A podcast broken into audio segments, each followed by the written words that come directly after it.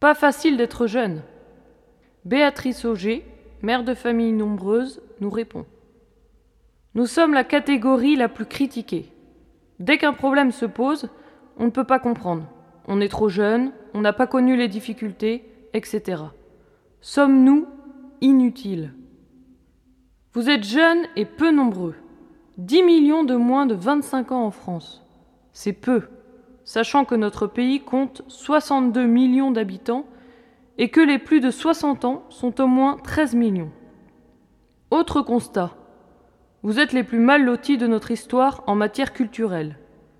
Vos parents, l'éducation nationale, l'Église même, ont parfois fait grève de la transmission. Si vous avez la chance cependant de lire ces lignes, c'est que vous avez la chance d'appartenir à une petite minorité qui sait d'où elle vient et qui peut affirmer aimer son patrimoine de culture et de foi pour le transmettre ensuite. Lorsque l'on ne sait pas d'où l'on vient, il est encore plus difficile de savoir où aller.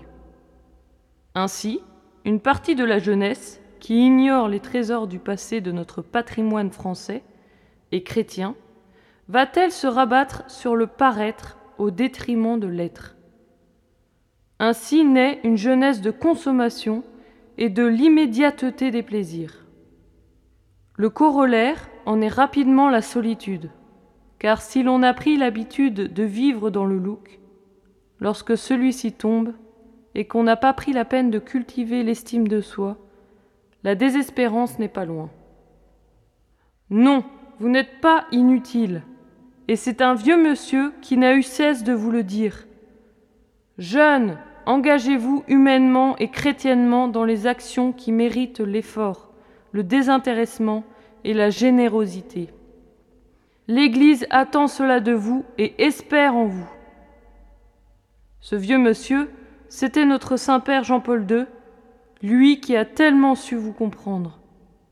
On peut rater sa jeunesse comme un train qui ne repassera pas. Alors prenez-en soin. Cultivez les racines que vous aimez.